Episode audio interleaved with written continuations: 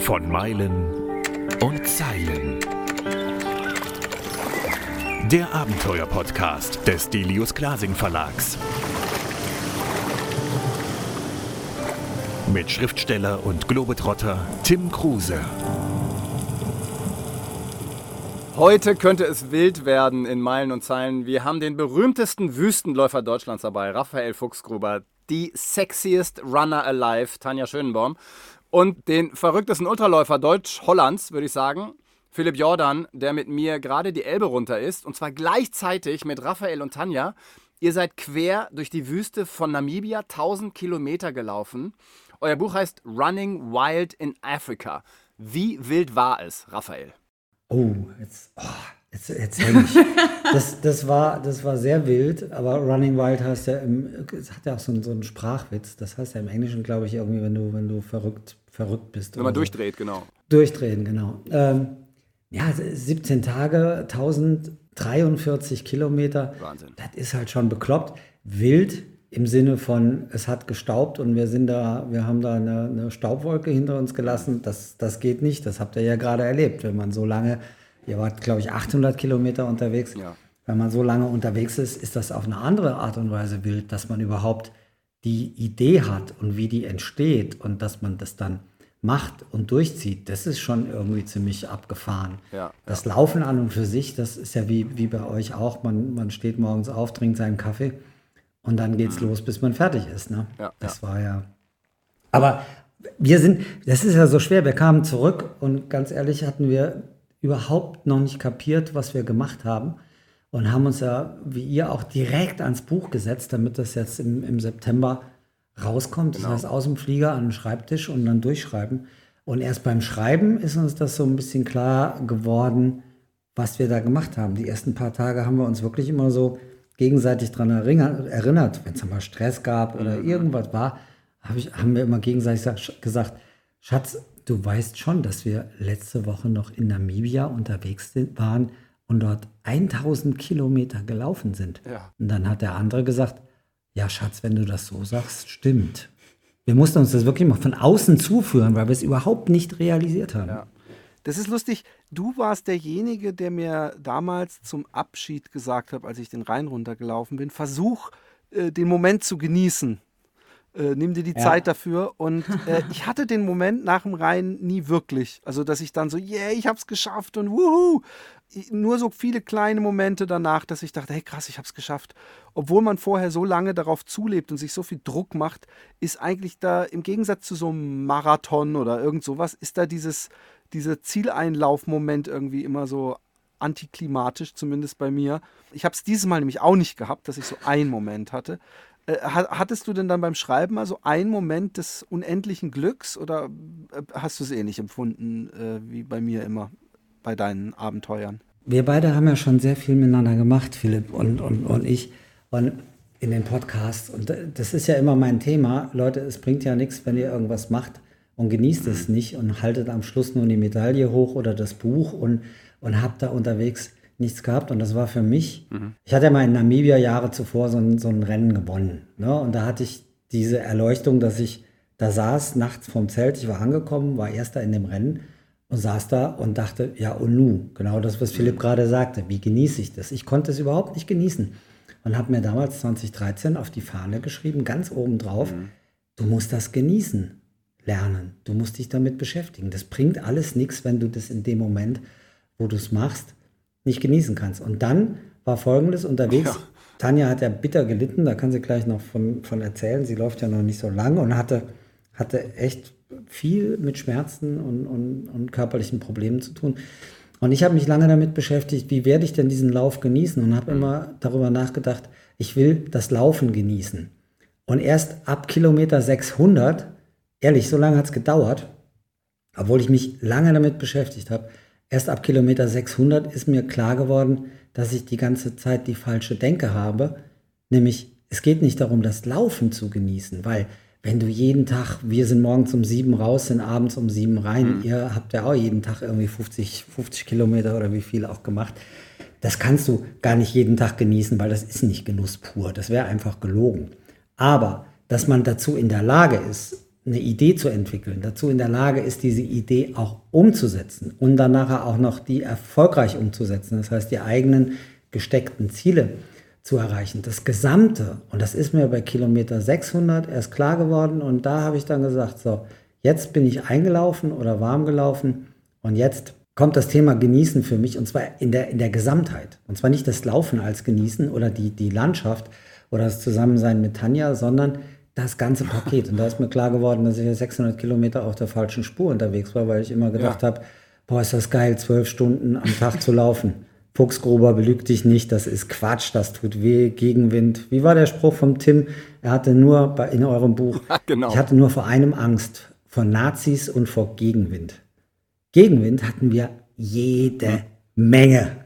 Tanja, genau, erzähl uns doch mal, also gleich am Anfang eures Buchs ist ja dein Zusammenbruch beschrieben was ist da passiert? Also ähm, man denkt ja kurz, du bist gestorben, ja. aber nur halb, ne?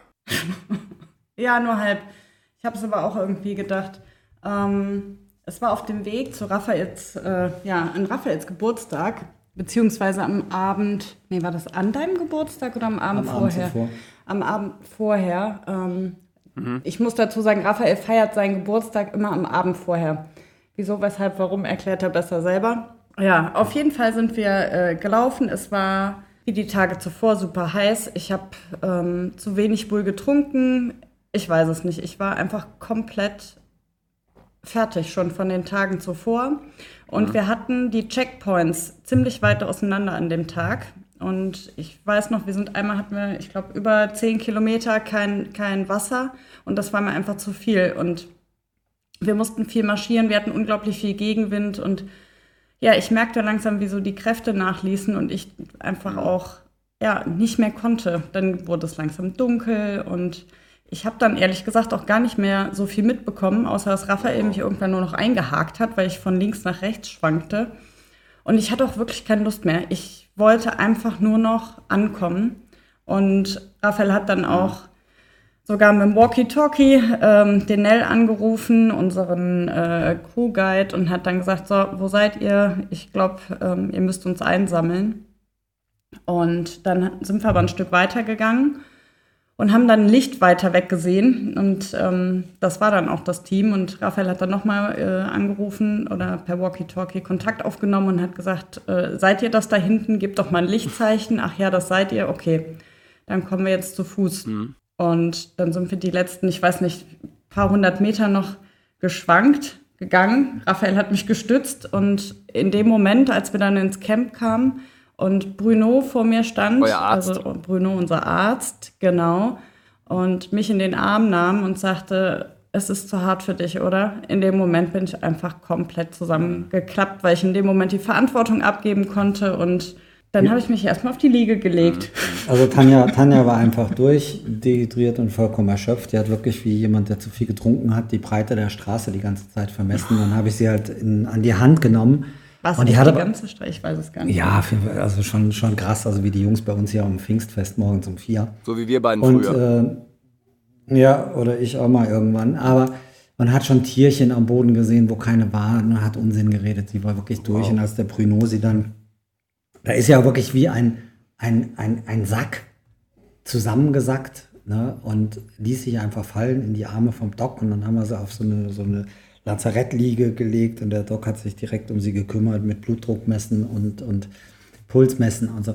Tanja kam dann irgendwann wieder, also Bruno hat dann nach zwei, drei Minuten gesagt, ja, ja, es ist jetzt nicht dramatisch, die, die, die Grundwerte stimmen. Und als er zu mir sagte, so, Raphael, geh mal eine Cola holen, da wusste ich halt, okay, ne, die ist halt durch, aber jetzt gibt es noch ein bisschen Cola und es gibt ein bisschen was zu essen. Dann wird sie auch wiederkommen und was dann am nächsten Tag ist, das werden wir, das werden wir sehen. Mhm. Aber das, das, das passiert halt. Also auch obwohl man drauf achtet und so. Es ist einfach, machen wir uns nichts vor, irgendwie äh, das, was ihr gemacht habt, was wir gemacht haben. Das ist einfach irrsinnig anstrengend. Und die Bilder in den Büchern, die zeigen immer, wie schön das ist und äh, äh, man, man erzählt, dass man das geschafft hat, aber zwischendurch gibt es halt wirklich Momente, wo so ein Ding auch kippen kann. Und es gehört auch dazu, weil das ist eine Challenge mit sich selber, hier bei uns im Team oder bei euch im Team, wo, wo sowas dann passiert. Und es ist nicht immer eitel Sonnenschein. Und äh, es gehört zu einer, im Endeffekt auch zu einer guten Geschichte dazu, weil wenn wir jetzt da einfach nur durchmarschiert wären und hätten gesagt, ey, es war ein Kindergeburtstag, das wäre auch arrogant. 1000 Kilometer oder ja, 800 Kilometer, das sind halt irrsinnige, irrsinnige Strecken, ob du es jetzt auf dem Fluss machst oder daneben, daneben läuft. Also ich finde, ich find, ähm, äh, man muss schon mal sagen, dass das, was ihr gemacht habt, läuferisch nochmal eine ganz andere Nummer war. Und in der Wüste und, und, und natürlich kann man sich geil austauschen, weil wir in einer ähnlichen Situation waren. Deswegen meine Frage. Bei mir war es so, dass ich die ersten zwei Wochen eigentlich die ganze Zeit Sorgen um meine Beine hatte. Also dass die ganze Zeit meine Beine so unter Hochspannung, also die Schienbeinausmuskulatur und die Hamstrings, äh, äh, dass ich dachte, ich bin Pinocchio, so steif war das alles. Und ähm, nach zwei Wochen, ich habe nämlich dann auch immer abends religiös äh, mich, mich abgerollt und massiert und mit Massagegerät und, und, und, und, und. Und trotzdem war es so, äh, dass nach zwei Wochen auf einmal das weg war. Also dann war ich nur noch erschöpft und müde und hatte auch wirklich irgendwann keinen Bock mehr. Und habe übrigens auch gesagt, ach komm, genieß doch das Laufen. Aber es, ich hatte auf einmal äh, keine Probleme mehr mit den Beinen. Hattet ihr auch sowas, dass das irgendwann so man gemerkt hat, jetzt weiß der Körper, ich muss hier jeden Tag hart drangenommen werden? Also ich kann nicht sagen, dass es besser wurde. Doch, es wurde besser. Also ich meine nicht, ich, hatte auch so Blasenprobleme und sowas ist halt immer scheiße, weil es nervt. Aber ich meine so eine rein biomechanische Roboterleistung, ähm, die dann irgendwann bei mir einfach deutlich smoother lief und ich nicht morgens mehr so steif war und auch keine Angst mehr hatte irgendwie, dass mir äh, man hat ja doch Angst, weil ihr habt ja auch so einen Druck. Ihr habt ja auch einen Buchvertrag schon unterschrieben gehabt, wahrscheinlich. Ihr habt ja auch Filmvertrag. Leute dabei gehabt. Ähm, also man hat ja einen Druck und man, deswegen hat man ja auch Angst, sich zu verletzen. Und ähm, ich hatte ein paar Mal so, so Momente, wo ich dachte, jetzt ist vorbei. Aber ab zwei Wochen wusste ich, jetzt ist nur noch anstrengend. Naja, Angst, Angst ist so ein großes Wort. Wir haben uns natürlich auch Sorgen gemacht, dass man das nicht packt. Wobei mich das drumherum mit Buch oder Film da nicht so, nicht so interessiert, weil im, im Vordergrund steht erstmal die Aufgabe, die wir uns da selber gestellt haben, für uns. Das war unser, ich hatte 60. Geburtstag, Tanja ein paar Tage später ihren 40. Das war unsere 100-Jahr-Feier. Schöne Feier. Die wir dann halt mit einem 1000, 1000 Kilometer Lauf zelebriert haben.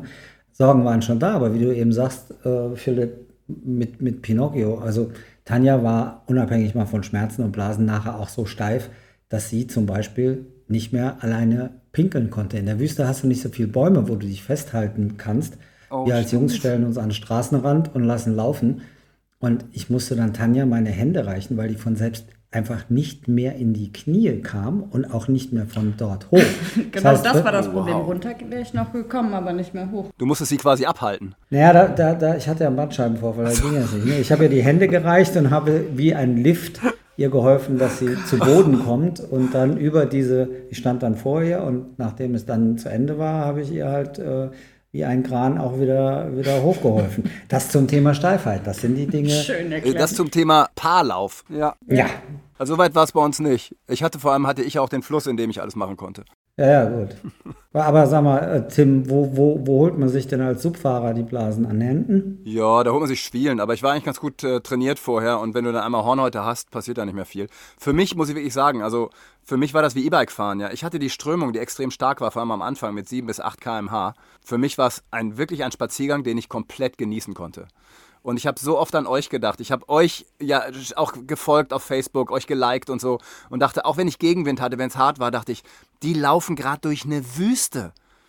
Ja, was mache ich hier? Was für ein Spaß. Und Philipp ist hier an Land, läuft 50 Kilometer, 55 zum Teil am Tag.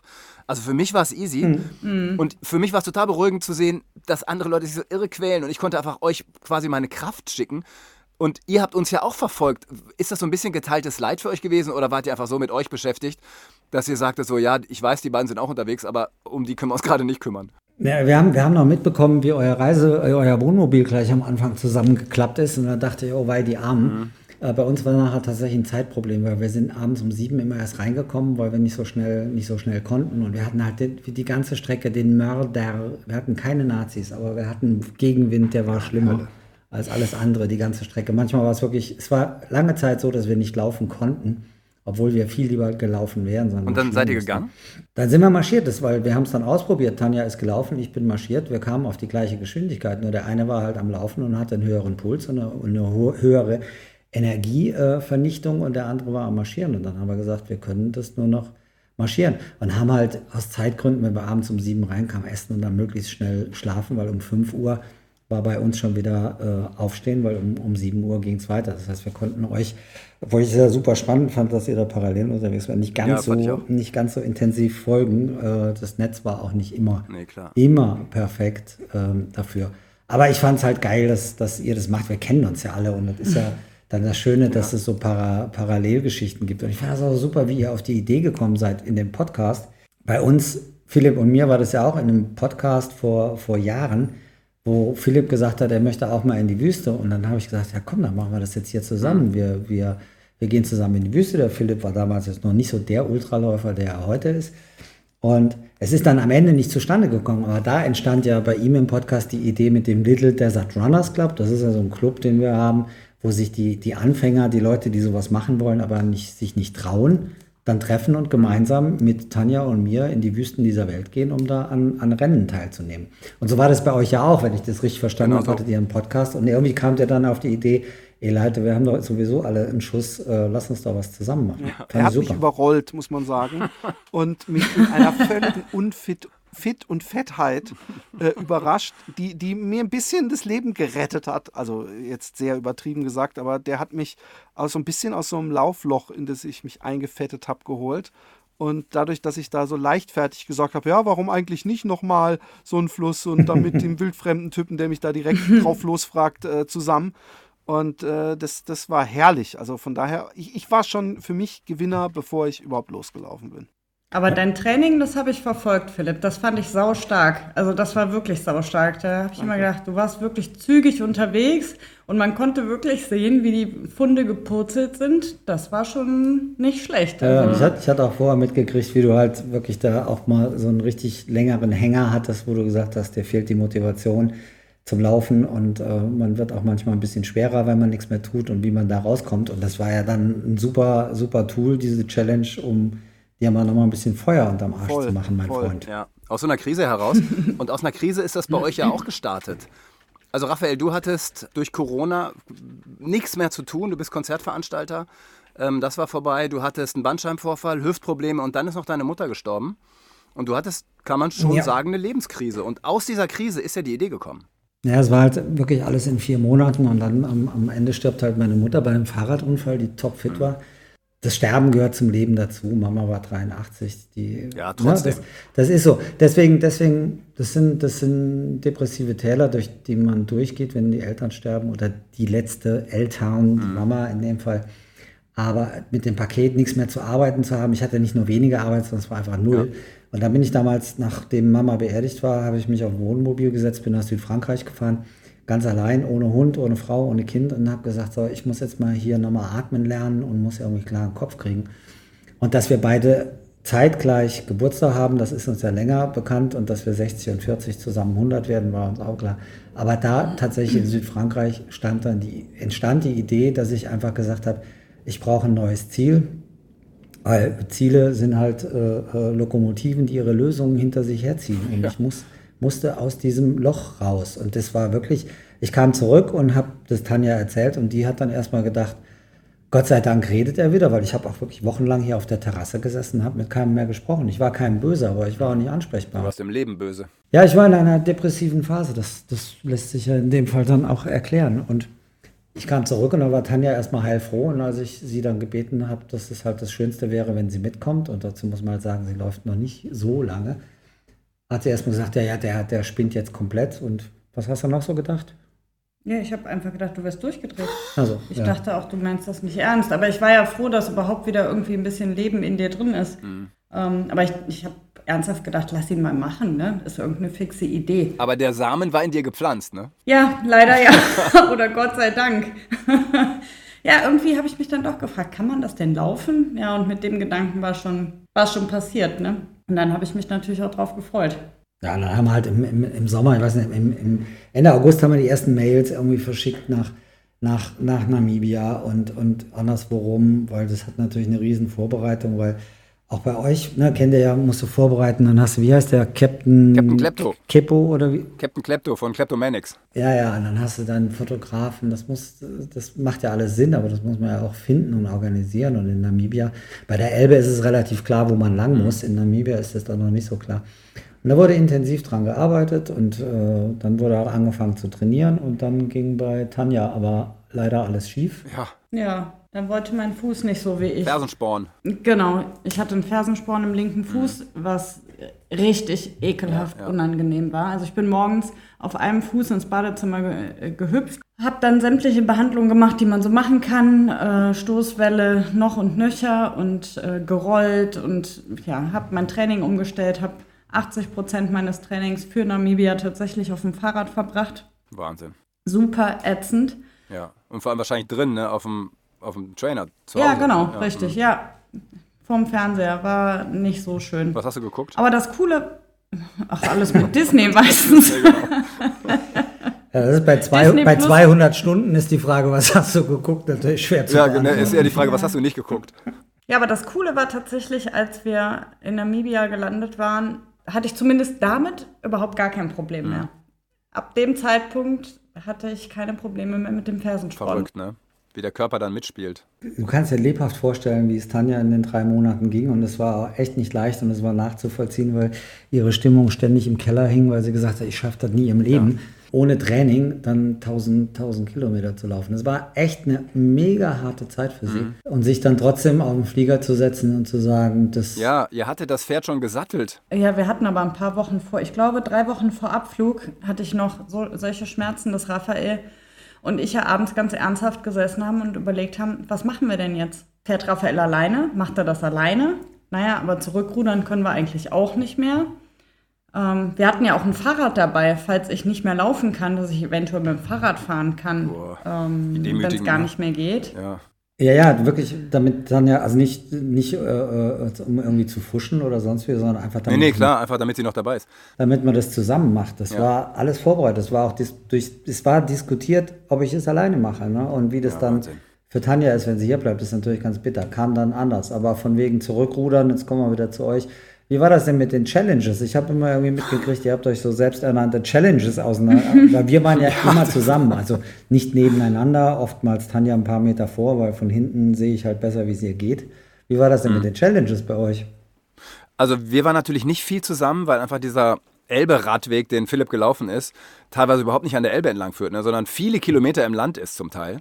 Und es gab Echt? Tage, wo wir uns wirklich nur am Start und, und eventuell am Ziel gesehen haben, wobei er häufiger vor mir am Ziel war, weil ich einfach wegen des Gegenwinds so zu kämpfen hatte und eben dann keine 10 km/h trotz Strömung machte. Und um das Ganze so ein bisschen aufzupuschen, haben wir uns eben Challenges gesetzt. Also zum Beispiel haben wir gesagt, wer schreibt das schönste Gedicht über die Elbe? Oder wer macht den, ja, oder wer macht den, das war eigentlich das Beste, wer macht den, äh, wer schreibt den schönsten Schlager? Und äh, da hat natürlich Philipp gewonnen. Philipp, bitte stimm ihn einmal kurz an, bitte. Wir sind mit Anna, Anna Elbe und es ist immer dasselbe. Wir trinken Bier und haben Spaß, denn sie hat Kurven und ist nass. Die Elbe! Äh, Alter, Alter, können wir nach dem Podcast mal kurz drüber sprechen? Ich bin ja im Musikgeschäft tätig, habe einen Musikverlag und habe noch sehr gute Connections zu Ja. den Labels. Ich habe das Lied kürzlich einer Anna vorgesungen und Hm. die sagte, Hä, das ist ja geil, das kenne ich gar nicht. also das Ding hat Potenzial. Ja, aber da muss jetzt nur noch so ein ah, genau, ist ganz einfach zu produzieren, das kriegst du hin. Anna, Anna Elbe. Ja. ja, und so hatten wir verschiedene Challenges und das war einfach witzig. Es hat einfach Spaß gemacht. Und das Ding war ja, wir haben ja schon im Podcast gemerkt, dass wir uns gut verstehen. Und das war dann die ganze Tour über auch so, behaupte ich zumindest. Philipp ist ja manchmal wegen meiner ostwestfälischen Art nicht so glücklich mit mir. Aber äh, dann hatten wir noch diesen Captain Klepto dabei, ein Urgestein aus St. Pauli. Dann mit Jonas Kranz, den Fotografen. Und wir waren so eine Combo, die einfach toll funktioniert hat. Und das ist eben auch wichtig. Das war wie bei euch, ja, wenn ihr euren Ja. Bruno nicht gehabt hättet und noch ein paar Leute. Du brauchst ein funktionierendes Team, sonst funktioniert so eine ganze Reise nicht. Ohne, ohne Team, wir hätten ja nicht mal einen Weg gefunden, aber auch eher an, wir sind einmal, also wir sind ja ein hochdynamisches Paar, der, der, der ehemalige Kollege von Tanja, die bei der Bank arbeitet, ähm, mit italienischen Wurzeln hat mal gesagt, dass ihn Tanja sehr stark an seine sizilianische Großmutter erinnert.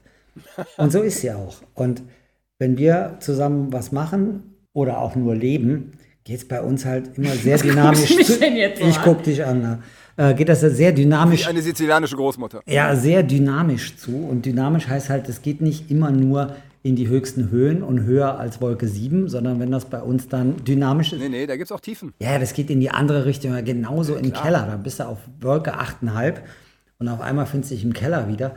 Und wir haben es in den drei, dreieinhalb Wochen geschafft, dass wir uns nicht gestritten haben oder keinen Stress miteinander hatten, außer Super. an einem Tag so nach meinem Geburtstag oder nach deinem Geburtstag, egal. Das Das war hat auf auch jeden so doof. ja, da war ich aber auch doof. Ja. An dem Tag war ich aber auch doof. da hast du recht. Ja, das muss man sich auch mal gönnen. Ja, und dann haben wir da auf der Straße, wir haben mitten in Namibia auf der Schotterstraße gestanden, haben uns angeschrien. Die Crew kam von, von hinten an. Der Nell, unser, unser Crew-Chief, hat das schon von weitem gesehen, dass es hier jetzt gerade richtig kracht. Und die haben das ja auch gewusst, ne? Die haben ja gewusst, irgendwann wird es scheppern. Was, was machen wir? Und Nell kam an und wollte aussteigen. Und dann habe ich ihn vorbeigewunken mit dem Auto, habe gesagt, komm, hau ab, ey, das bringt jetzt gar nichts. Und dann haben wir noch ein bisschen weiter gezopft. Und dann hat Tanja gesagt, so Schnauze voll, ich laufe jetzt los. Und hat so Gas gegeben, dass ich gesagt habe, nee, der laufe ich jetzt nie hinterher. Lass ihn mal, ein bisschen Abstand tut uns gut. Dann kam sie an, am nächsten Checkpoint an. Wir hatten ja eine Filmproduktion dabei. Und der Johannes, der Film, Filmemacher, hat sie dann interviewt. Was kommst du denn hier alleine rein? Erzähl du. Ich weiß gar nicht mehr, was ich geantwortet habe. Ich weiß nur, er hat mich genervt, weil der schon wieder zum falschen Zeitpunkt mit der Kamera vor meiner Nase stand. Das war der richtige Zeitpunkt. Ja, aber da hat man dann wirklich keinen Bock drauf, ne? Also es ist heiß, du hast dich gerade total gestritten, du hast Hunger und überhaupt ist alles doof, die Füße tun weh. Sieht scheiße aus. Ja, siehst scheiße aus und dann steht irgendwer mit der Kamera vor dir. Ähm, ich weiß auch gar nicht mehr genau, was er gesagt hat, nur was ist denn los? Und ich habe auch irgendwas gesagt. Ich, hab, ich weiß, dass ich drüber nachgedacht habe, Tanja, halt dich irgendwie im Zaum. Das könnte, Deine mal im, Stärke. das könnte mal im Fernsehen kommen. Deswegen, ich glaube, ich war nicht ganz so schlimm. Ich habe mich dann aber hingesetzt und habe auf Raphael gewartet. 20 Minuten später kam er dann mal angetrottet und ich dachte, so, jetzt entschuldigt er sich schön. nee, nix Weil ich ja da. so scheiße er war mich, an dem Ja, Tag, weil er so scheiße war. Was macht er? Nix. Geht zu den, zu den Jungs, sagt, ich brauche nur Wasser. Hat Wasser aufgefüllt, dreht sich rum, dreht seine Flaschen wieder zu und läuft weiter. Und ich dachte, jetzt will er mich komplett verarschen. Und wir haben die Tage die ersten Videoausschnitte gesehen, tatsächlich von diesem Moment. Und ich sitze auf einem Stuhl und zeige ihm nur den Stinkefinger. Echt geil. Geil. Kommt hoffentlich in den Film rein, oder? Ja, ich kann mich da gar Ey, das ist, ja natürlich, das ist Highlight. Das ist das Highlight. Die hat so ein langes Gesicht und ich komme da rein und ich gucke sie auch nicht an. Ich rede nur mit Bruno und mit Nell Ja. in dem Wasser und ohne sie anzugucken, gehe ich weiter. Sie hält mir noch so eine 50er Sonnenmilch hin, so zum Schatz brauchst du Sonnenmilch, so als Aufforderung. Und ich reagiere gar nicht, weiter. Und sie macht so langs. Nein, sie hat dir einen Ball, eine Ja, Hand, danke, einen Philipp, einen Ball Dank. zugespielt. Richtig. Und du alte Diva bist Ja. weitergelaufen, Genau. wortlos. So. der- Ja, der Philipp und das. du, ja, Ja. Ihr, ihr werdet. Ihr könnt ja mal zusammen, ihr könnt ja zusammen mal Nordamerika durchqueren, ihr zwei. Ja, unbedingt. Das könnte ich den beiden zutrauen. Philipp, wir haben uns nie gestritten, oder? Nee, nicht wirklich. Und das ist das Highlight, das ist das Highlight des Films. Ähm, und also wird es. Und ja, die Filmaufnahmen sind so sensationell. Wir haben 30 Minuten Footage gekriegt äh, für die anstehenden Talkshows und so. Und eh, ich hab, wir haben das geschaut. Ich bin danach runtergegangen auf die Terrasse, habe mir irgendwo im Haus, eine, irgendwo lagen noch Zigaretten rum, habe mir eine Zigarette, zwei, drei, äh, äh, angemacht und saß da und war am Zittern. Ich war am, am, am Zittern, weil ich irgendwie die Bilder aus Namibia gesehen habe. Und da kam das jetzt erst so alles an. Ihr habt euch nicht gestritten, was seid ihr denn für? Nee, er ist mir natürlich vom Vögel. ersten Tag an auf den Sack gegangen, aber ich, ich habe nie die Kontenance verloren und komme aus gutem Elternhaus. Nein, überhaupt nicht. Ähm, aber äh, äh, weil du gerade sagst, äh, äh, will ich kurz einhaken mit Zittern und so weiter. Ich hatte, ähm, und das, ich frage mich, wenn man so an seine Grenzen geht, auch wenn meine sportliche Leistung wesentlich äh, äh, lächerlicher oder nicht vergleichbar ist mit dem, was ihr gemacht habt, aber ich bin trotzdem auch an Grenzen gegangen für mich. Für mich Ja, hat es im Nachhinein ähm, war es vor allem so, ich habe viel zu wenig geschlafen. Ich bin immer um 4.30 Uhr aufgewacht, obwohl um 5.30 Uhr erst der Wecker ging. Ich bin auch viel zu spät erst eingeschlafen und hatte auch einen stressigen Tag, weil wir haben im Gegensatz zu euch ja, während wir äh, auf Reise waren, geschrieben. Also wir haben jeden Tag dann noch schreiben müssen, unser Kapitel. Wir saßen abends im Ehebett zusammen im Hotel und haben tatsächlich geschrieben, jeder mit seinem Computer. Das war total schön. Und, und, aber trotzdem war es so, dass im Nachhinein es manchmal für mich fast so ist, dass das in den Wochen danach, vor allem als dann äh, der Lektor nochmal ins Spiel kam und man nochmal so äh, Passagen lesen musste oder Fotos aussuchen musste, dass es so fast wie so ein traumatisches Erlebnis ist. Also dass manchmal wirklich so hochkommt, ey krass, was ich da auch durchlitten habe, weil ich war die ganze Zeit auf irgendeinem so Grundadrenalinstrom gefüttert. Und erst mhm. als ich zurück war, war ich so müde und ich hatte auch so keinen Bock. Ich habe nach einer Woche gedacht, so, oder nach anderthalb sogar, jetzt gehst du mal laufen. Ich kam ein äh, paar hundert Meter weiter, habe gemerkt, ey, das geht noch gar nicht. Ich war wirklich ja glaube, wir sind fünf Wochen nicht ja. gelaufen, ne? Fünf oder sechs Wochen gar nicht ja. gelaufen, als er wieder kam. Ist auch, glaube ich, äh, äh, nicht, nicht verkehrt nach sowas. Und, nee. und, aber habt ihr das auch manchmal, dass, dass das so eine, also das natürlich eine schöne Erinnerung ist, aber dass man auch manchmal denkt, boah, ey, es ist äh, äh manchmal so Backflashs hat, wo man kurz, ja, zittert oder halt, wie sehr man an seine Grenzen gegangen ist. Fast wie ein Trauma. Ja, es ist, es ist ganz merkwürdig. Also wenn ich zurückdenke, dann bin ich da wirklich sehr zwiegespalten. Auf der einen Seite bin ich unglaublich stolz, dass ich das durchgezogen habe.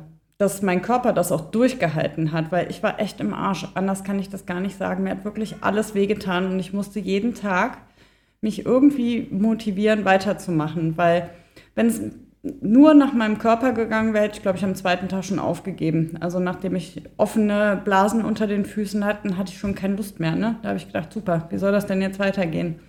Aber ich äh, bin echt stolz, dass ich es durchgezogen habe. Und manchmal denke ich dann wirklich, wie Philipp gerade sagte, komme ich wieder zu so Momenten, da liege ich im Bett und denke an ganz bestimmte Momente von diesem Rennen und ich spüre noch, wie weh das tat und wie ätzend das war und den Gegenwind, wie wir haben uns verlaufen, ja, und wir, wir am, am Meer, weil wir so blöd sind. Markierungen zu sehen. Also sie waren knallorange und wir haben diese Markierungen nicht gesehen, die äh, uns das Team gemacht hat. Wir sind dran vorbeigelaufen. Und ähm, es wurde immer kälter und windiger und noch windiger und wir hatten kurze Hosen an und es war einfach saukalt. Und da, wenn ich mich an diesen Moment zurückerinnere, das war einfach nur scheiße. Das war einfach total schrecklich. Ja, es ist so unterschiedlich. Also wenn ich, wenn ich, also mich haben die Bilder, das ist immer so, das Wort und die Gedanken sind das eine, aber wenn du dann die Bilder siehst in Form von Fotos oder in dem Fall wirklich 30 Minuten Best-of aus, aus äh, 15 Terabyte äh, Filmmaterial, was es da gibt, die, die Bilder haben halt nochmal eine höhere, eine höhere Wirkung bei mir und ich glaube auch bei vielen anderen Menschen. Wie gesagt, ich saß grundlos zitternd abends auf der Terrasse und dachte, ey, Alter, was ist da? Da habe ich noch ein Tränchen verdrückt wegen, wegen meiner Mutter, weil die da anders war und das jetzt nicht mehr erleben konnte. Die war ja auch mal Reisende und, und, und, und ich habe an Erinnerungen vor allem positive Momente. Irgendwie der, der Typ mit dem Eselskarren, da kam ein Eselskarren, da saß ein alter Mann drauf und die waren am Galoppieren und wenn man sich dann mal sieht in der Wüste, dann hält man natürlich an und der war auf, auf dem Weg irgendwo hin. Und dann haben wir ein bisschen gequatscht und dann hat der Johannes, unser Film, Filmemacher, den Mann gefragt, dem erzählt, was wir gerade machen, dass wir von Sossusfly im, im Süden Namibias bis zum Mount Etio im Norden laufen. Und der Mann hat sich die Geschichte angehört und hat der Johannes gesagt, was, was denkst du darüber? Und dann hat dieser Mann das gesagt, wie es nie hätte auf den Punkt bringen können. Der hat gesagt, That is far.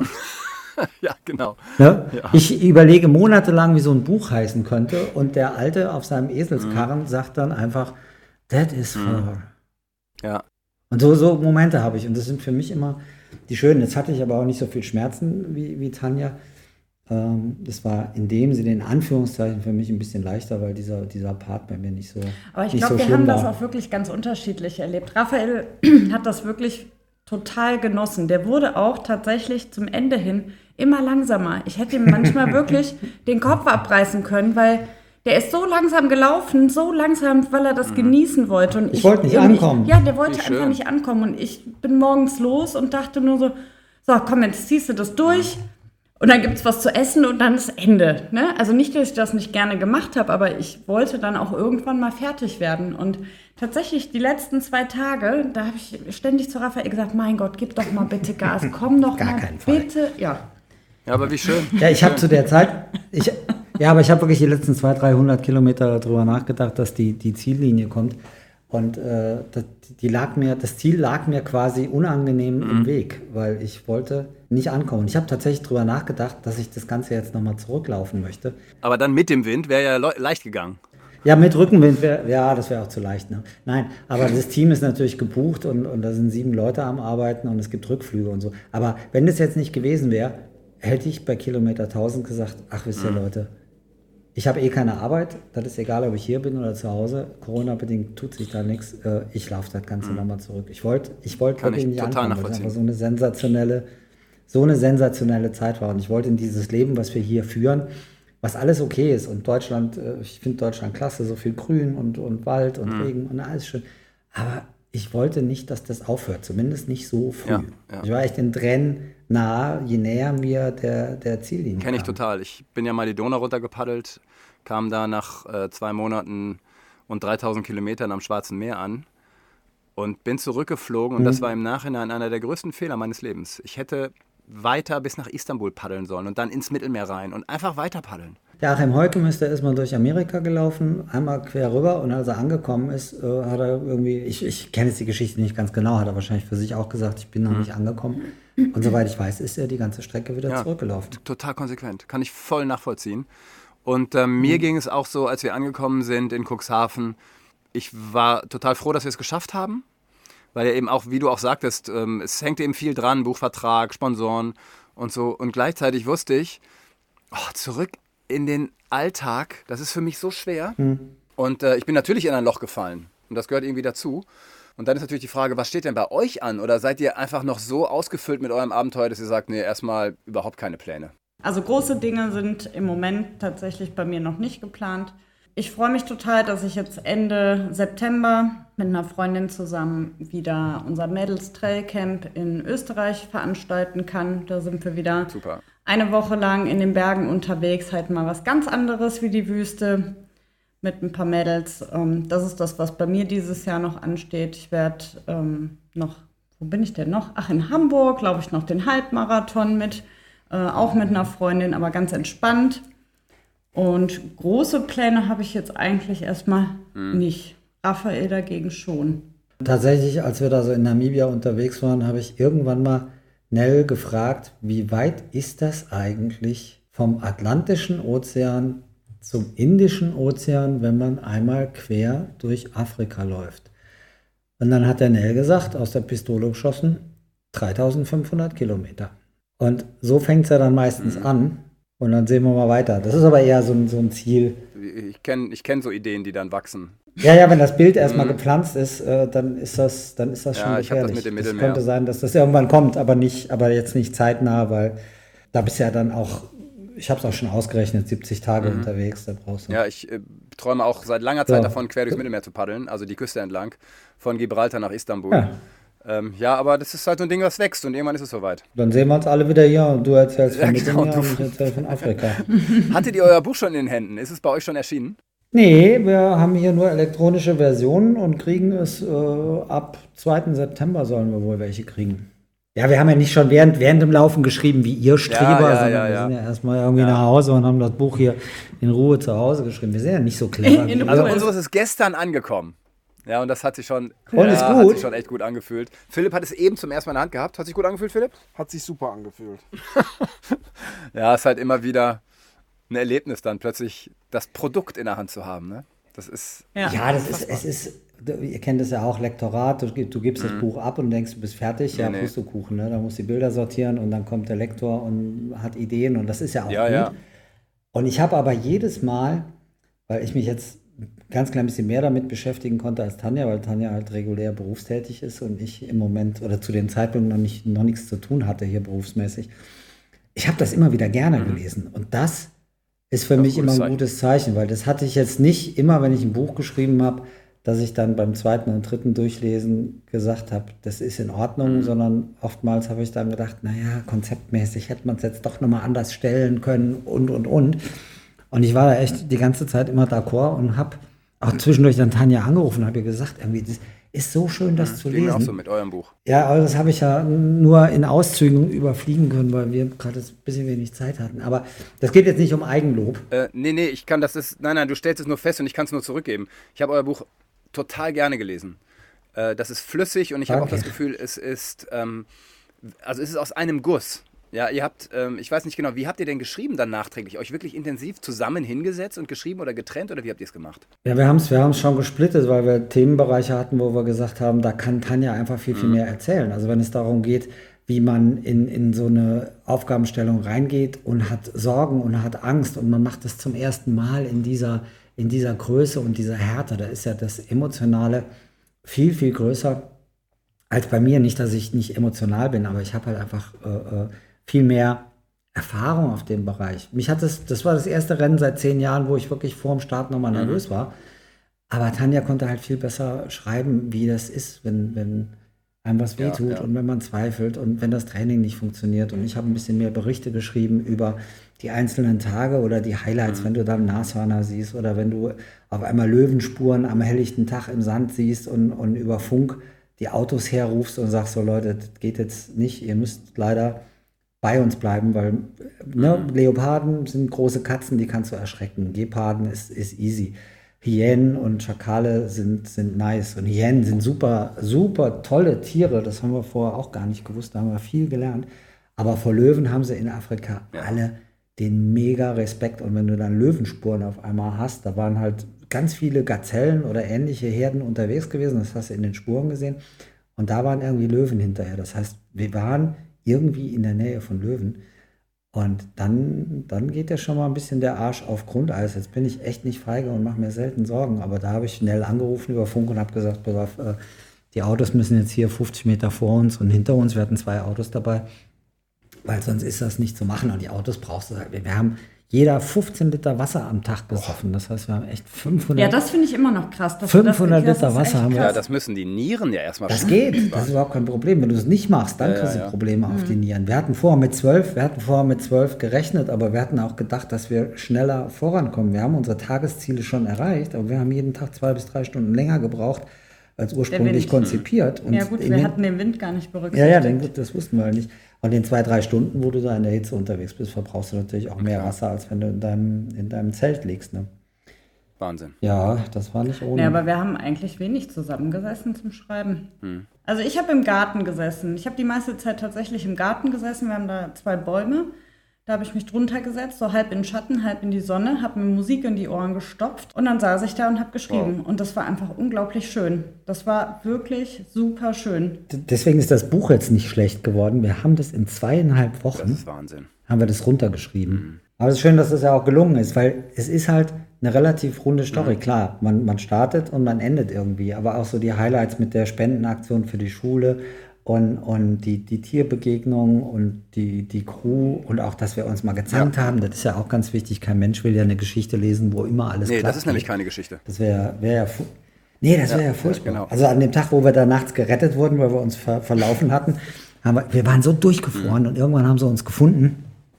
Und dann haben wir gesagt, wir verlassen das Auto nicht mehr. Bruno soll Tee kochen, der Motor vom Auto muss laufen, die Heizung muss laufen, wir gehen hier nicht mehr raus, weil wenn wir uns jetzt eine Erkältung eingefangen haben, weil wir da anderthalb, zwei Stunden in der Kälte ohne Klamotten, unterwegs waren, dann sind wir geliefert. Wir haben noch 300, 400 Kilometer vor uns und das schaffen wir mit Erkältung oder schlimmerem schaffen wir das nicht. Und dann kam Johannes natürlich, sein Job, irgendwie einen guten Film zu machen, kam dann direkt angelaufen, als wir mit dem Auto ins Camp kamen. Und dann sagte Tanja zu mir, boah, wenn der, sag mal, was hast du gesagt? Ja, das war schon auf dem Weg, auf dem Weg ins Camp, habe ich zu Raphael gesagt, boah, wenn jetzt gleich der Meier wieder mit seiner scheiß Kamera kommt, die kann er sich gleich in den Arsch stecken. ja, und So. dann fuhren wir weiter, kamen im Camp an. Wie gesagt, der Bruno machte dann Tee und wir saßen dann im Auto und irgendwann langsam wurde es auch wärmer. Und dann gucke ich so im Auto rum und sage zu Raphael, Klasse, guck mal, was da vorne hängt. Und Raphael sagt, was ist denn das? Ich sage, ja, da hängt eine GoPro. Und Raphael sagt, ja, ach, die ist doch nicht an. Ich sage, doch, die ist an, die blinkt. Klasse.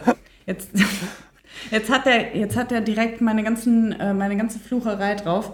Boah, ich hatte so ein schlechtes Gewissen. Ich habe mich direkt beim Johannes entschuldigt, weil mir das so unangenehm war. Aber in dem Moment wirklich, das war so das allerletzte, wo ich dann Lust drauf hatte. Ne? Ja, aber der, der Johannes hat ja auch gesagt, ey, super. Und, Ja, der hat ey, sich voll gefreut, ja. Und ich habe ihm das, hat mir auch gesagt, ihr müsst unbedingt die Spur äh, äh, auf der GoPro euch anhören, beziehungsweise halt den, den Film gucken, weil das brauchen wir Mhm. unbedingt im Film, wie Tanja da ausrastet, verständlicherweise, weil halt einfach alles am Ende und man will, wenn man nicht mehr kannten und wirklich kurz vorm Ja. Heulen ist, dann will man nicht noch äh, Interviews geben, wo die sagt, da kann sich die Kamera hinten reinschieben. Ich habe gesagt, die müssen unbedingt diese Stelle filmen, finden, die muss in den Film. Also der Film, ja, bis Ja, genau. Erzähl noch zum Schluss. Wann und wo erscheint der Film? Also der Film wird in der ARD laufen nächstes Jahr. Wir haben jetzt noch keinen festen Sendetermin, wollen ihn aber, äh, haben ihn jetzt beantragt, weil wir auch eine Talkshow in der ARD haben. Da können die sich gegenseitig bewerben. Und der kommt in der ersten Hälfte 22, 90 Minuten in der, in der ARD und geht dann auch in die Mediathek. Und Oh, das könnte, wie gesagt, ich saß, saß zitternd auf der, auf der Terrasse und die Leute, denen wir es jetzt gezeigt haben, waren auch hin und weg, weil wir hatten natürlich alles dabei, Drohne und wirklich die beiden Jungs von Streets Film, die das gemacht haben, Johannes Meyer und Paul Hartmann, die haben halt auch schon Filme in dieser Art gemacht. Und ich hoffe, dass wir das am Ende auch haben, einfach einen, einen wunderschönen Film und das Mit Material, Sicherheit. was wir dafür haben, das sieht schon mal gut Ja. aus. Titel: Es ist weit. Ja, das ist Frage, genau. Das ist eine gute Idee. Ich danke euch sehr. Tanja, Raphael, Philipp, dir natürlich, äh, dass du mich erträgst so lange. Euch beiden bewundernswert, was ihr gemacht habt. Ich habe totalen Respekt. Ich finde euer Buch super gut. Ich freue mich unglaublich auf den Film. Und ich kann mir vorstellen, dass ihr einen Bestseller geschrieben habt. Vielen, vielen Dank, gute Zeit und äh, auf bald und viel Erfolg mit Bis bald. Das war von Meilen und Zeilen. Der Abenteuer-Podcast des Delius Glasing Verlags. Mit Schriftsteller und Globetrotter Tim Kruse.